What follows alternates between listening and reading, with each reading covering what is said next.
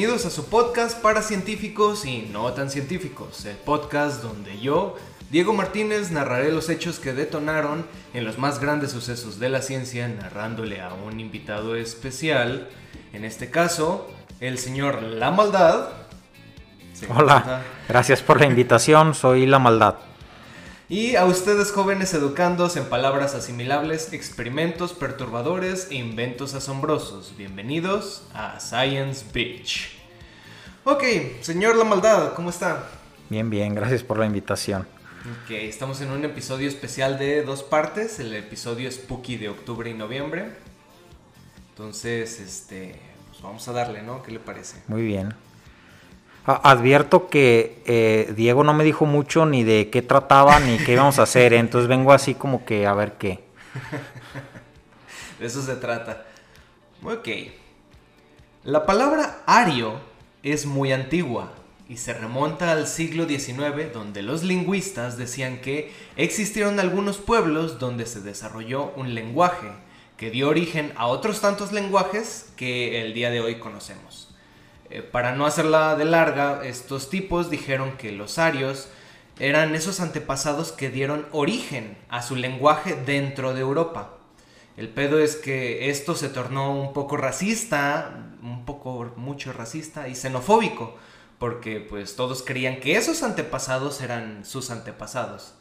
Esto dio origen a una de las masacres más sanguinarias en todo el mundo, judíos principalmente, gitanos, homosexuales, campos de concentración y científicos locos. El día de hoy vamos a hablar de los experimentos nazis. ¿Qué tal? Ok, bueno, a ver, vamos a ver. Ok.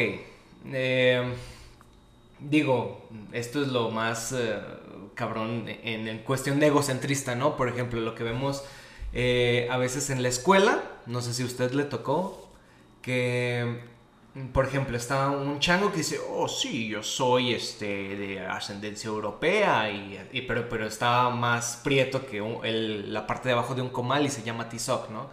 Entonces, no sé si a usted le tocó. Mm, pues sí, o sea, es que no, a veces ni siquiera es tanto que ver con el, el, color de piel, ¿no? A veces hasta puede ser el, el idioma, o sea, como que todo lo que es diferente a ti sea de lo que sea, o sea, es algo desconocido, le tienes miedo y lo rechazas en automático. O sea, bien puedes hablar porque dices, ah, pues sí tiene distinto color de piel, pero no nada más eso, sino que es, por ejemplo, el mexicano rechazando al propio mexicano, ponle, o sea, ya no hablando de en el pasado, así ahorita, que alguien diga... Eh, ¿Y por ah, qué cree que sea? ¿Por prietos? ¿Por feos? ¿Por sombrerudos? No, pues a lo mejor, o sea, una, es una cultura, ¿no? O sea, un mexicano, ponle yo, soy moreno. Y sí, hay, usted hay, moreno. Soy, bueno, soy moreno, claro, mira, pon tu mano así. Ellos no nos ven, pero ahí está, mira, o sea. Digan en los comentarios si creen que somos morenos, claros, este, de tez humilde. o sea, alguien, alguien que es mestizo en México puede usar comentarios como, por ejemplo, que no le ven el nopalote en la frente o este lo bajaron del cerro a tamborazos, o sea, se discrimina el mexicano al propio mexicano. Es como, como en la película de Django, para quien la haya visto, donde se ve el personaje de Samuel L. Jackson, que es un negro, discriminando a los negros, diciendo pestes de los negros, y dices, pero si tú eres negro, o sea, es, es, Samuel L. Jackson ahí representa como a lo que actualmente hacen muchos mexicanos, o sea, un mexicano, y ya no digamos de, de discriminando porque es indígena o así, sino porque es mexicano, o sea, alguien cuando dice mexicano es como decir igual a chafa, es algo chafa, es algo, es ignorante, está mal hecho. Y si dices, ah, pues es algo europeo, ah, es algo bien hecho, es algo chido, cuando no necesariamente, no necesariamente. En efecto, bueno, regresando al tema, se cuenta que este pueblo, el pueblo ario, tuvo su inicio en los países nórdicos, o sea, uh, hasta el norte de, todo lo que se pueda ahí en Europa. Eh, estos países nórdicos también se les llama comúnmente Escandinavia, ¿vale? A lo que algunos historiadores y lingüistas han llegado a descubrir fue que en la Escandinavia hubo un movimiento de gente para Asia, o sea, se fueron para el este Y otros, otro movimiento de gente se fue hacia el oeste, un poco más hacia Europa. Entonces, pues ya había dos partes de esos arios que se fueron, uno hacia Europa y otro básicamente hacia Asia. Eh, entonces, eh, los historiadores dicen que mientras esos nómadas iban, em, ahora sí que migrando, se fueron mezclando, ¿correcto? Con las personas, ahora sí que había pueblitos, se fueron mezclando con esos pueblitos y con el tiempo fueron ahora sí que cambiando su fisionomía. Para los que no saben qué es fisionomía, es este, esa parte que nosotros podemos ver de una persona. Entonces cambiaron de facciones, cambiaron de, cara, de cuerpo, etc. Entonces básicamente cambiaron mucho. Mm, entonces se fueron mezclando, ¿vale? Eh, unas teorías medio mamilas decían que la raza aria una parte se quedó en Escandinavia y de ahí eh, se fueron hacia Alemania, o sea que es básicamente Europa Central. Y, dijeron, ah, bueno, los, eh, dijeron que cuando se fueron hacia Alemania, los que fueron migrando hacia ese lugar no se mezclaron. Y es como de, nada más, como tú sí y, los, eh, como tú no y los demás sí, ¿no? Entonces, por eso digo, es, es medio mamila esa teoría. Y ellos decían, bueno, pues como no se mezclaron, nosotros los alemanes pues somos más puros, así de, puros huevos, ¿no? Esto fue publicado por ciertos estudios alemanes, qué casualidad. es como cuando eh, em, nosotros mismos decimos aquí en México, ah, sí, este, eh, nos solapamos los unos con los otros. No, no, aquí este, aquí está todo bien. O el meme que dice, no pasa nada en, en Basingse, ¿no? Aquí no hay guerra en Basingse. Eh, ¿Cómo pasó esto? Vale. Pues alguien cometió un gravísimo error. el señor, eh, un escritor y lingüista llamado Max Müller, Max Müller, mencionó por primera vez a la raza aria en inglés. Y como muchos en ese tiempo pues sí hablaban este, inglés, se distribuyó rápidamente. Fue una de esas, eh, en una de las conferencias sobre el lenguaje donde se refirió a los arios como una raza de personas. Sí, o sea, una raza de personas. Y en ese tiempo raza tenía el significado de grupo, tribu o, sección étnica.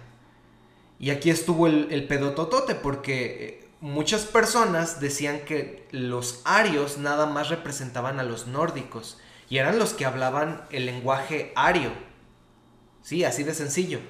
Pero este güey ya dijo en una de sus conferencias que existía una raza aria. Entonces, para ese tiempo, para la conferencia, no... O sea, básicamente ya no existía pues ese grupo étnico ario. Pero el hecho de que él dijera que sí existía hasta esos días fue el pedote y todos lo vieron como, como tal. Y entonces empezaron a salir eh, algunos escritos. Por ejemplo, en 1950, un historiador francés llamado Arthur de, de Gobineau desarrolló la siguiente teoría con base en lo que Max Müller o Max Müller había dicho. Él hablaba que en el mundo solo había tres razas, o sea, con lo que dijo Max, se categorizaban en una pirámide. En la base, o sea, hasta abajo pisando por todos, se encontraban por supuesto los negros. ¿Verdad? Qué sorpresa, ¿no? En medio se encontraban los hombres amarillos, los chinos, claro, chinos, japoneses, coreanos, pero pues para ellos básicamente todos eran chinos porque nada más estaba Asia. En la parte superior, por supuesto, ¿qué cree? Los güeros. Pues claro. y Arthur decía que eran caracterizados por ser robustos, bonachones, rubios, honrados e inteligentes. ¿Usted cree? Gobineau sostenía que la mezcla de estas tres razas, unas con otras, era la causa del deterioro de la humanidad, y que los únicos que no se habían mezclado y se mantenían puros, ¿qué cree? Eran los germanos. Fíjate que ahorita que mencionabas todo eso de los, de los estudios hace poco, hace como un mes, vi lo de un estudio, lo vi para quien los, lo quieran checar más a fondo.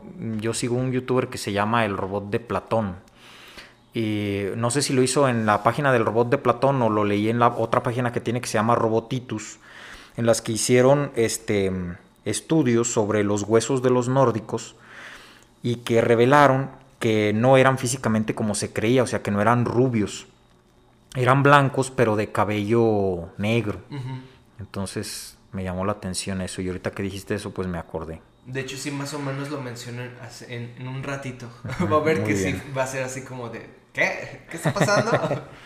ok. Max Mula, después de ver la pendejada que hizo, intentó corregirlo en 1888 con un escrito llamado, o sea, un, escrito pero grandote, casi un libro.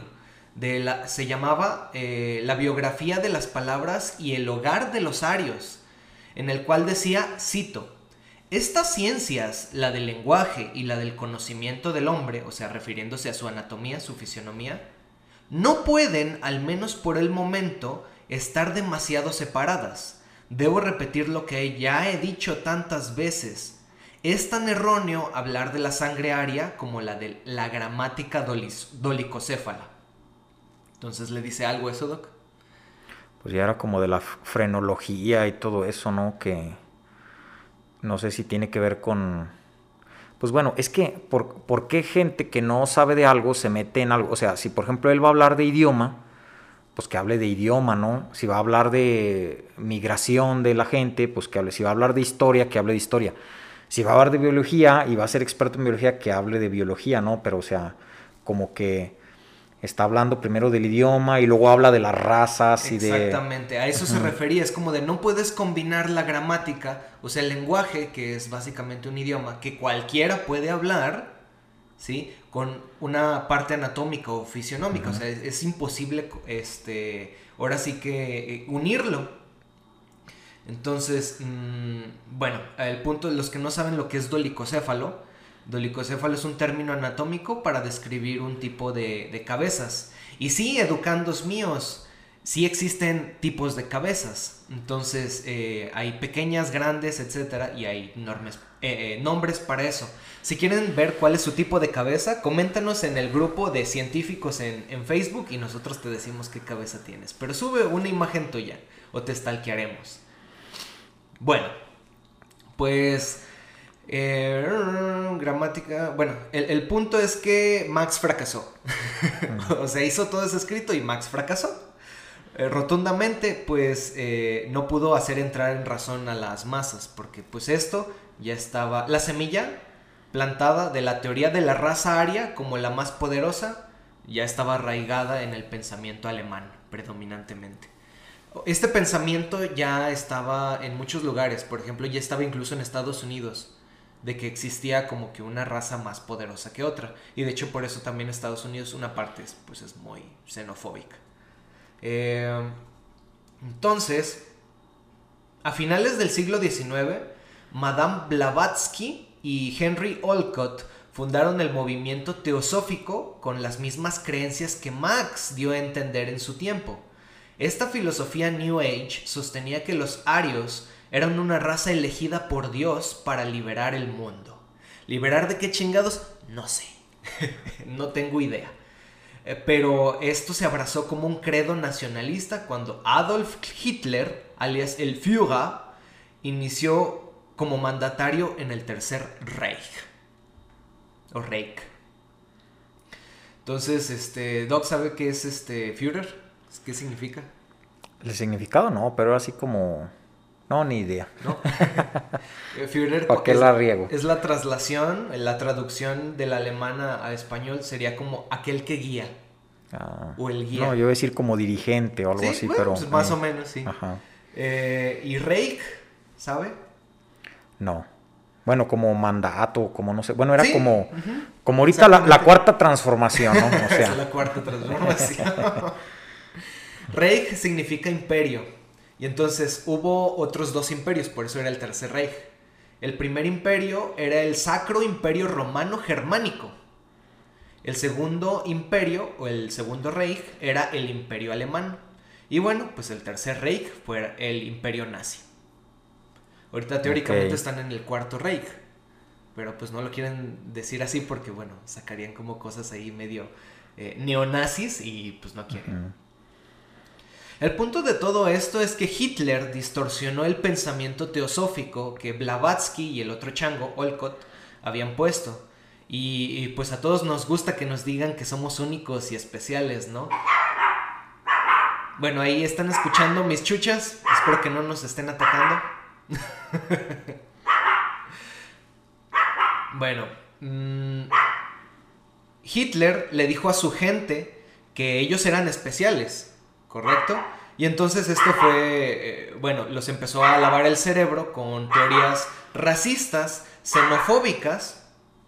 Y pues, eh, eh, ¿saben qué es xenofóbico, verdad, Doc? Pues fíjate que... Mm, Obvio es miedo a los senos. Ajá.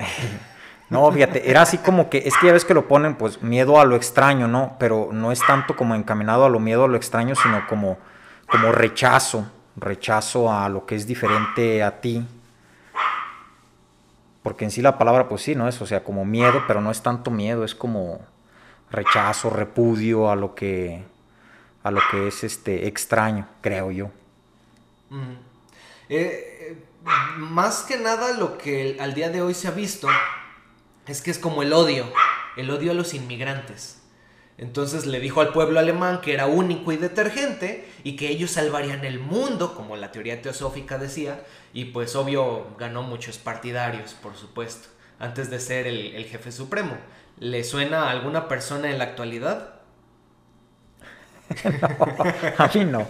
Mira, fíjate, a mí, a mí en, mi, en mi opinión, este... No te muevas, bebé. Ah, entonces decía yo que, que este amigo... decía yo que este amigo, nada más porque le dije, le dijo un día a un químico, le dijo, le dijo, oye, ¿qué está mejor estudiar? ¿Químico farmacobiólogo o licenciado en análisis químico-biológicos? Una de esas carreras estaba en Zacatecas, otra en Aguascalientes. Entonces él tenía que decidir si irse a Zacatecas o Aguascalientes. Y esta persona le dice, ah, el químico farmacobiólogo es el jefe del licenciado en análisis químico-biológicos. Ah, me voy a Zacatecas. Se fue a Zacatecas y eso decidió su vida, estudió químico farmacobiólogo y luego hizo que una maestría, un doctorado en eso y a eso se dedica actualmente. Otro amigo en una ocasión, no, pues que quiero ir a hacer ciertos estudios este, de X cosa con, una persona en Estados Unidos. Y luego de repente le dijeron, ah, no, es que no se puede porque solo es para estudiantes de, doctorado. Y él estaba estudiando la, la licenciatura y como que le dio coraje, así como que no, ¿cómo me van a prohibir eso? Y entonces empezó a hacer una serie de cosas que lo llevó a ganar este, reconocimientos a nivel nacional e internacional. Luego fue y trabajó con esa persona y luego superó a esa persona y ya se fue a trabajar a Estados Unidos. Entonces, como un berrinche, ¿no? Como que, ah, me dicen que esto y me enojo, me enojo si no me lo dan y lo tengo que seguir. Y así se me hace que fue con Adolfo Hitler, o sea, lo que siento que hizo fue como que, ah, este nos negaron en la Primera Guerra Mundial que podíamos ganar y no, ¿cómo nos van a ganar si nosotros somos mejores? Y luego ya en la cárcel y todo, y ideando ahí todo, la diferencia entre otras personas que tienen un berrinche, al berrinche de él, pues es que él a lo mejor era muy disciplinado, sabría manipular gente, este, y siento como que es un berrinche grandotototote, así de, ah, no, pues este, nos ganaron en la Primera Guerra Mundial, ahora les vamos, vamos a hacer una Segunda Guerra, voy a hacerme el presidente de, de este país y voy a hacer un ejército grandotote y voy a, los que nos ganaron en la Primera Guerra Mundial, ahora les voy a ganar yo, y en el mismo sitio donde nos humillaron ahí firmando que, ah, usted perdió, hizo esto otro, también ahora ellos van a firmar que ellos perdieron y que no sé qué. Entonces como como un berrinche grandototote. Todos sabemos que Adolf Hitler se hizo así porque e-, era pintor y a nadie le gustaban sus pinturas. Entonces, si tienen un amigo pintor, no lo hagan enojar. Díganle que está bonito todo lo que pinta. está bonito. Sí, mijo, lo voy a poner ahí en el refrigerador. Entonces, bueno, si le digo en la actualidad, pues tenemos varios hasta el día de hoy. Uno de, de los más pues, conocidos, ¿no? Es el Trompas, el señor Trump que pues es muy xenofóbico con nosotros bigotudos y sombrerudos, ¿verdad?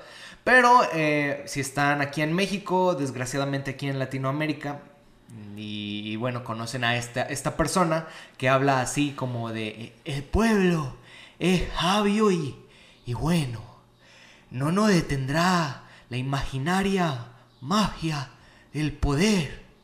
Entonces vamos a rifar un avión, pero sin avión. Entonces, este, si lo conocen ustedes, huyan de él porque él, este, en, este caso, Eh, si ustedes lo ven, pues como que se está apropiando de ciertas masas, la gran mayoría de México que es pobre, ¿verdad? Y, a todos los demás, a esa mafia del poder nos está rechazando, entre comillas, pero la mafia del poder no existe. Entonces sí, este tipo de ideologías siguen hasta el día de hoy. La ideología nazi entonces se basaba en el concepto de la supremacía racial. Esto se puede explicar mediante una pirámide, algo muy parecido a lo que Arthur había dicho. Eh, se puede explicar donde hasta arriba se encontraba la raza aria, por supuesto, y en la base se encontraban todas las demás etnias. o sea, no, no había algo en medio. Está la raza aria hasta arriba y todo lo demás está abajo, pisoteado por la raza aria. Y los alemanes nazis llamaban a, estas personas Menschen, que significa gente de abajo o subhumanos. ¿Sí? Aquí se encontraban negros o africanos, gitanos, comunistas, homosexuales, testigos de Jehová y por supuesto judíos. En la lógica obscena que surgió de esta categorización, tales subhumanos eran objetivos de muerte y de experimentación. Y es por lo que estamos aquí, ¿verdad? Pinches morbosos. Usted no, porque usted no sabía. A mí me trajeron con engaños, ¿eh? Le dije que había galletas y, y, leche, pero no hay ninguna de las dos. Le dije que íbamos a grabar un gameplay. bueno, ¿sabe cómo eran los Arios? ¿Tienen una idea? Eh, ¿Como físicamente o...? Sí, sí, sí. No, pues, bueno, yo suponía que eran güeros, ¿verdad? O sea, como, lo imaginaban ellos. Ajá, sí, o sea, rubios, altos, ojos claros, piel clara. Eh, pero te ahora quién sabe, ya con... Eh, de hecho, este, las características en las que se hablaba de que esos nórdicos arios eh, eran, pues sí, como usted dijo, blancos, altos de ojos azules o ojos claros, rubios y mamadísimos, así. Ah. Todos hacían ejercicio, no había uno que no. Exactamente. Aunque aquí hay un detalle interesante que es a, lo que iba. Hitler hacía mucho el hincapié en el tipo de cabeza, o sea, no necesariamente incluso en el rasgo físico. Hacía eh, el hincapié en el, rasgo de, la cabeza y rasgos faciales que caracterizaban a esas eh, fisionomía nórdica. Los que están en YouTube verán la siguiente propaganda nazi para las elecciones alemanas cuando Hitler se lanzó como, como canciller o, para, para, este, para presidente. Y bueno, la propaganda mostraba lo que eran dos caras, una con rasgos un poco toscos, con nariz grande, cabello oscuro y cabeza ancha. La otra cara eran con rasgos más finos, por supuesto tez clara, unos rasgos estilizados, de cabeza alargada hacia arriba y obviamente pues era la cabeza esta de, un ario, ¿no? Que se supone. Eh, y a eso pues llegaron a, pensar que así eran. La propaganda tenía el siguiente mensaje escrito. Cito, así o así, eh, haciendo referencia a las dos caras. Y decía, el nuevo año determinará el futuro. Esta frase hacía referencia a lo que sucedería después de las elecciones en Alemania. Entonces, este, pues sí era un poquito trillado, ¿no? porque pues los otros partidarios pues eran más o menos como con esos, rasgos que acaba de decir que eran como los más mm, arios, cabeza ancha, tez eh, un poquito pues a lo mejor tostada más o menos y cabello oscuro. Y bueno, aquí va lo chistoso y de lo que estábamos hablando. Al día, al día de hoy se sabe quiénes son los que tienen ascendencia más pura tratándose de los primeros arios o sea, los que no se mezclaron tanto genéticamente. Y totalmente a lo contrario a lo que se pensaba, los persas son los que están más emparentados con, los arios nórdicos. Y es como usted eh, lo dice, si usted ve un persa eh, común y corriente, como si fuera un mexicano aquí que es este moreno, chaparrito, este medio gordito, el persa, pues es como usted lo, acaba de, de describir, ¿sí? Cabello oscuro, cabeza ancha, este, y así, o sea, entonces al escuchar esto seguramente Hitler está así en el inframundo de nine, nine, nine, nine, Entonces, ¿qué tiene que decir a eso? ¿Si era lo que esperaba? Mm, no, pues no. Y, es lo que decía, ¿no? O sea, que, que genéticamente pues se ha descubierto que no, muchas de las cosas no eran como, como creíamos, del, estudio que decía que, decía que los nórdicos eran más de cabello negro, eh, o, sea, o, que no eran como los, no los pintaban. Y este, ahorita que ponías todo eso, pensaba en lo de altos, o sea, quiénes son los más altos, ¿no? Y no sé cómo sea la población en Alemania actualmente, pero una vez leí un estudio donde decía que los más altos son los holandeses, mm. como con un promedio como de 1,86, así los, lo, los, lo que es lo normal. Entonces ya saben, chicas chaparritas que les gustan altos, váyanse a Holanda. Holanda. Y pues ahí tráiganse algunos para acá. Para decir ah, un comentario xenofóbico, para mejorar la raza. Mejorar la raza. Bueno, al contrario de, todo lo que se conoce, o se conocía más bien aquí, hay que dar como que la importancia de que mientras más nos mezclemos con otro tipo de etnias, si la mejoramos más, no importa si, si las características de la otra persona están eh, como que trilladas, por así decirlo. Eh, eso es por cuestiones de moléculas ahí, eh, en cuestión de sistema inmunitario, músculo, eh, hígado, etcétera, o sea que pueden llegar a mejorar. Una analogía, fíjate, que encaja ahí bien, es los perros. Si ustedes ven los perros que son de una raza pura, eh, vamos a decir un bulldog, un perro salchicha, un así, todos esos animales, genéticamente, por no mezclarse con otra diversidad, al no haber una diversidad genética, tienen una tendencia a desarrollar enfermedades, ¿verdad? Y en cambio, un perro al que le llaman corriente, callejero este, es un perro que tiene muchas mezclas de, de, muchas razas de perros y ese es un perro más sano, más apto para, para sobrevivir que los otros. Entonces, la diversidad genética conlleva a, que ese ser vivo sea más, más sano. Si quieren llegar con una chica para ligar, le pueden decir, llegan al oído y les, le pueden decir, oye, ¿quieres mezclarte conmigo? podemos mejorar la raza. ¿No cree? ¿No la aplican? no, usted que va a andar aplicando, pues sí, a, este, de donde lo conocemos, pues a cada ratito tiene pretendientes, ¿verdad? Y, pero lo malo que son hombres y a mí no me gustan los hombres.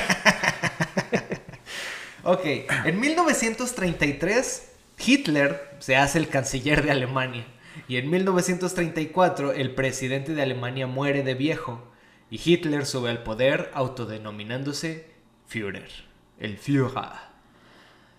Entonces, un pequeño número de médicos y científicos alemanes se adhirieron a la nazi filosofía, porque los nazis estaban pidiendo personas, eh, científicos predominantemente, para poder pues, meter dinero a investigación.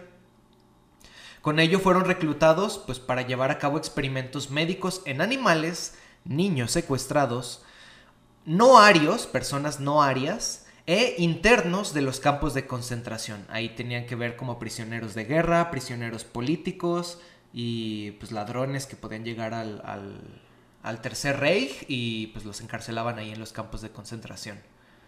En un inicio la segregación era muy estricta. Hitler tenía el ideal de la eugenesia. Solo los más aptos deben de reproducirse, eso significa eugenesia y por supuesto sobrevivir para tener una raza más fuerte. Algunos de los ejemplos antes de la guerra fueron 1. Hitler puso una ley en la que se les impedía a las personas con enfermedad mental, o como Hitler los llamaba, disminuidos mentales, el poder reproducirse. Los esterilizaban. eso me recuerda a la película Los ríos de color púrpura, si pueden verla, es con Jan Reynolds, que sale en la del perfecto asesino y los ríos de color púrpura era precisamente eso. Ellos decían que si los intelectuales se casaban con los deportistas, pues iban a generar como que una... Una mejor raza, ¿no?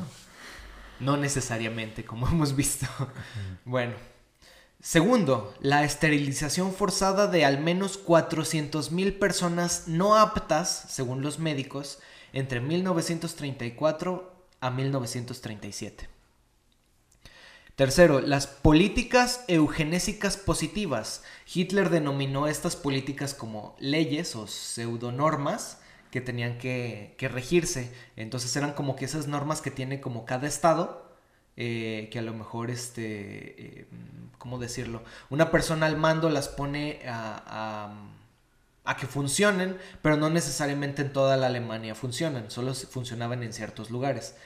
Entonces, eh, por ejemplo, en algunos lugares se premiaba a las mujeres germanas racialmente puras para tener bebés con partidarios nazis. Entonces se les pagaba con, o con comida o incluso con dinero. Y dos, lo más, ahora sí que, bueno, para los que están en YouTube, vean la siguiente imagen. El secuestro de bebés polacos. Cuando invadieron Polonia, eh, eh, secuestraron bebés polacos, pero que tenían rasgos arios, ¿sí? Para dárselos a familias alemanas partidarias nazis para que los criaran. Entonces ya fue iniciada la guerra, al principio de la guerra, al inicio de la guerra. la Segunda Guerra entre, Mundial. entre antes, o sea, como que ya se tenían pensadas y un poquito, bueno, pues ya se extendió lo que es la guerra y pues siguieron este, estas leyes. Fíjate, antes de que digas unas cosas más horripilantes de, los nazis, miren, eh, bueno, como que no muchos se ponen a pensar en esto, en el lado, en el lado, las cosas buenas que pudiera haber tenido lo, cuando, ocurrió lo de, lo de Hitler, era en que él eh, hizo las cosas tan bien para su nación, este, que, o hizo muchas cosas buenas por su nación, que el mundo lo veía como un muy buen presidente y le querían dar, creo que, el Premio Nobel de la Paz. O sea, estaba nominado años, poquitos años antes de que iniciara la guerra, porque, pues sí, si se fijan, o sea, en la Primera Guerra Mundial quedó mal económicamente Alemania y es, él, o sea, ayudó a que se fuera levantando, a reunir riqueza. Creo que de ahí hasta sale lo del Volkswagen, ¿no? O sea, que quería que cada uno de los, de los, de los alemanes tuviera viviera bien, tuviera un vehículo propio, diseñó ese vehículo para que durara mucho tiempo, o sea, es más, iba hasta en, contra de la industria de, automotriz y todo esto, porque ustedes saben que cuando hacen una bombilla, cuando hacen una televisión, un vehículo, lo hacen pensando en que dure X cantidad de tiempo para que luego se descomponga, le tengas que cambiar piezas o tengas que comprar un vehículo nuevo, ¿no? Y el Volkswagen, pues no era así, o sea, era un, vehículo muy resistente, diseñado para que durara muchos, muchos años y que le fuera bien a los alemanes, ¿verdad? Entonces, o sea, tenía su lado positivo. Ahora que dice eso, probablemente vamos a hacer un episodio de automóviles. Eh, estaba leyendo que lo que, bueno, primero el, el automóvil, el bocho, el primer Volkswagen, eh, no necesita, por ejemplo, refrigeración. Y entonces Hitler mandó pedirle a, a Volkswagen que es Volkswagen con, F, que, que un automóvil que no necesitara refrigeración, que fuera pequeño y que se transportara por arena.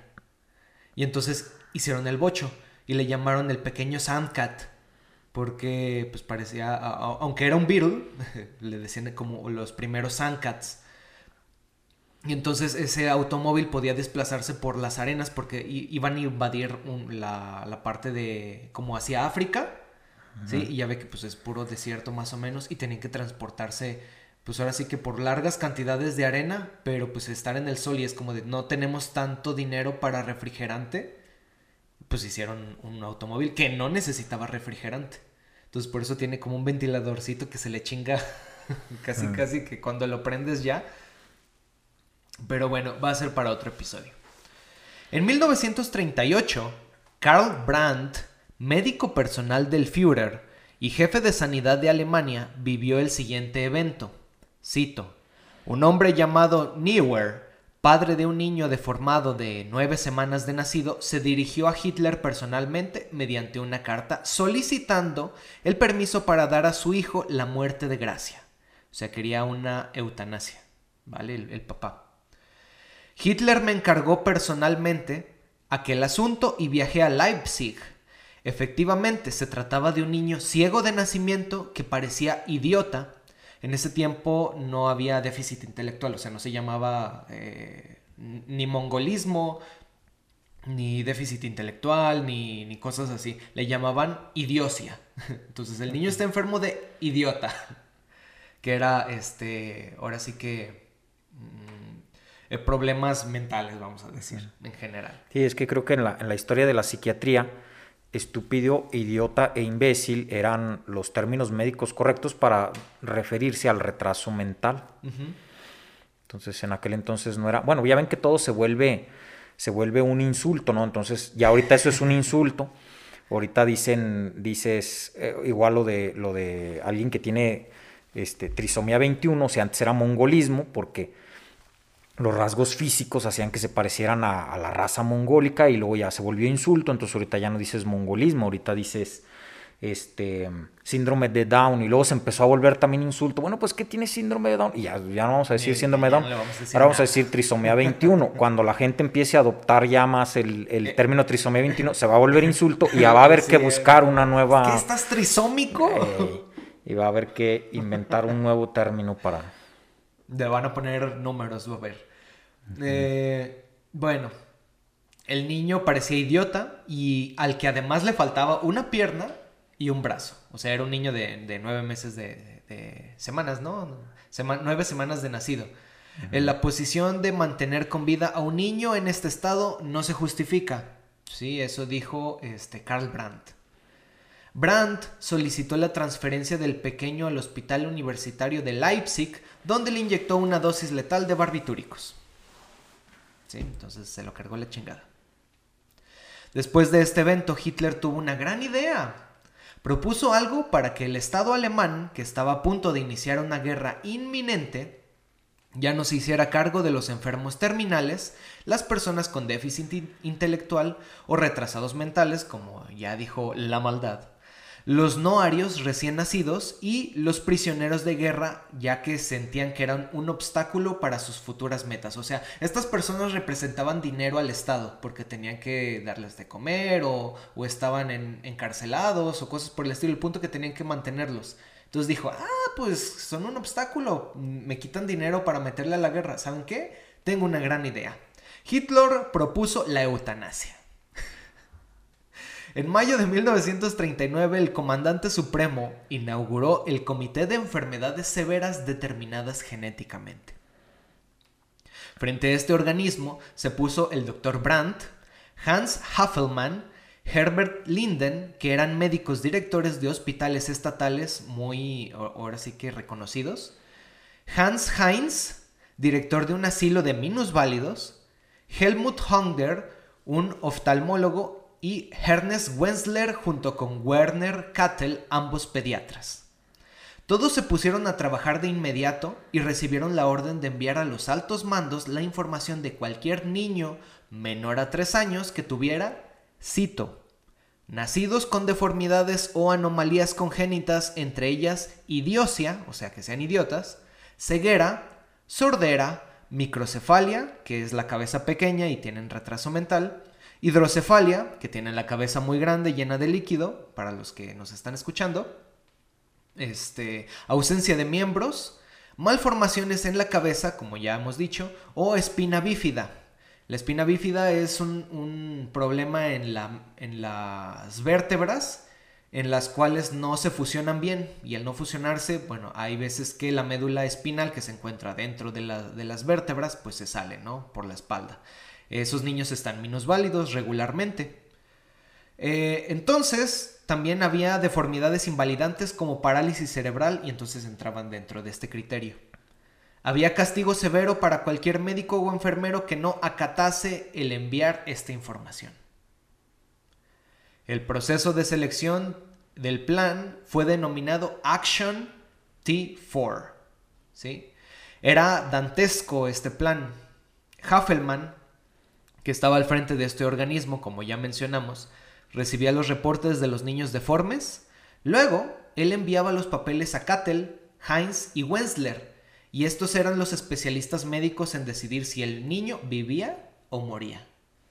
Tras decidir que el niño no era apto para la vida y el futuro de Alemania, los médicos mandaban una carta a los familiares diciendo que su hijo sería ingresado en un hospital para recibir tratamiento especial o en dado caso investigar la cura de su padecimiento. No sé cómo iban a curar que el niño no naciera sin piernas, eh, pero digo, me parece ingenuo. Con la uroterapia, con la uroterapia te sale la pierna si te la mochas y así, nada, no se crean, es broma. Como este, ¿cómo se llama? Pícoro así de ¡ay! Y sale un brazo. Algo así.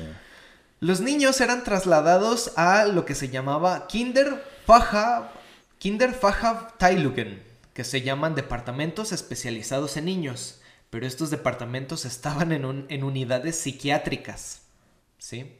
Eran hospitales especializados en psiquiatría. Estos era para que los padres pensaran que su hijo recibía tratamiento, aunque en realidad los médicos solo estudiaban a los niños como si fueran unos como si fueran especímenes dejando evolucionar su enfermedad. Cuando ya no le servían, bueno, pues pasaba lo inminente. Los asesinatos de los niños regularmente eran con dosis altas de fenobarbital, un barbitúrico. Aunque había médicos que desaprobaban esta conducta, como el doctor Hermann Fanan Mula. Mm, ¿Usted le daría eh, muerte a esos niños como, Doc? Híjole, no. Sobándoles la pancita. No, yo me iba. Muchas veces he estado pensando, o sea, que, pues, ¿qué harías tú, no? Porque mucha gente critica que, que, que, no, pues es que era miembro, pues sí, pero imagínate que vives en un país donde te ordena, no, pues vas a hacer esto, esto, otro, si no, también a ti te damos cuello, o sea, que tú, ¿qué, ¿cómo le vas a hacer? No, pues arrancamos, vámonos. Y no vivimos en un país, o sea, muy diferente a cosas que pasaban allá. O sea, aquí en México pasan cosas que a veces te pueden decir, usted va a hacer esto y si no lo hace, mire, cuello, lo descuarta. Y allá, mira, allá mínimo los mataban con fenobarbital. Aquí los torturan y los descuartizan y quién sabe cuánto y amanecen encajuelados y no sé qué, ¿verdad? No, bueno, espérese que era lo que iba. El doctor Hermann Fenenmüller, cito, decía que estas criaturas naturalmente representan una carga para la salud de nuestro pueblo. No matamos con veneno o inyecciones porque esto daría material explosivo para la prensa de Francia y Suiza. Todavía como que no querían que fuera, ahora sí que, que lo conocieran en todo el mundo, lo hacían debajito del agua. Dice el doctor Fenan, mi método es más simple y natural. Henan planeaba matar de hambre a los niños, mm. dejarlos morir de hambre. Otros doctores tomaron este comentario como un reto para conseguir muertes de los niños sin consumir material de hospital, por lo que optaron por dejarlos morir de frío. Mm. Bueno, después de que el niño fallecía se notificaba a los familiares mediante una carta que desgraciadamente decía, su hijo había muerto por neumonía o meningitis. Y desgraciadamente estas enfermedades son altamente contagiosas o infecciosas y por ello ah, hemos incinerado a su hijo. Entonces ya no los veían, no sabían si les había pasado algo, si desaparecían completamente. Y mm, nada de esto tiene que ver con el COVID, ¿eh? Y cuando oigan que en el COVID que, no, que llegó el familiar y que ya nomás le entregaron una cajita de cenizas, no es cierto. Aunque digo, no, fue mi primo, eh, eh, mi amigo, la, mamá de, mi patrón. No, no se crean, no es cierto. Eh, ¿Recuerdan que les dije en un inicio que solo admitían niños menores de 3 años? Bueno, se estableció, cuando se estableció bien el programa, admitían a jóvenes incluso menores de 17 años. Entonces ya la gama de niños estaba pues, muchísimo Pero, por ejemplo, no establecen qué le hacían a alguien ya mayor que estuviera deforme o así. O sea, por ejemplo, imagínate a alguien de, no sé, de 40 años que tuviera una discapacidad. Sí, sí, eh, vamos a llegar a para eso. Para allá vas, muy bien. Desgraciadamente para allá vamos. Cuando la guerra terminó, el doctor Brandt, el médico personal de Hitler, fue enjuiciado por el tribunal de Nuremberg por sus crímenes de guerra. Algo pues que estuvo bien, ¿no? El argumento que Brand apeló cuando se le atribuyó el caso que acabo de narrar fue que, cito, decía el doctor Brand, si a usted lo pusieran unos días en un hospital psiquiátrico conviviendo con aquellos enfermos mentales, y cuando saliera yo le preguntara a usted si quisiera estar enfermo de esa manera, o incluso si quisiera tener un familiar, un hijo así, su respuesta seguramente sería agradecer su propia salud. El tribunal de Nuremberg, de Nuremberg lo condenó a muerte. Fue ejecutado en la horca en Landsberg en el año de 1948. El primero de septiembre de 1939 estalló la Segunda Guerra Mundial con la invasión de Polonia. Y aunque no lo crean, esto fue lo mínimo del nazismo. El inicio de muchas barbaries, asesinatos, eh, ahora sí que eh, eh, cuantiosos, crímenes de guerra estaban por comenzar. En 1940 el comandante supremo mandó la orden de iniciar los preparativos para la solución final. ¿Le suena algo? la solución final. Vamos a tener la solución final. No, ¿No? La solución final no. La solución final. Empezaron a construirse campamentos de cuarentena en territorio polaco. Estos llegarían a ser los campos de concentración. Sin embargo, hemos llegado al final de nuestro podcast, de este primer y hermoso capítulo de los experimentos nazis. Tendrán que esperar una semanita para saber qué pasó después. Entonces, ¿algo que nos quiera decir? La maldad.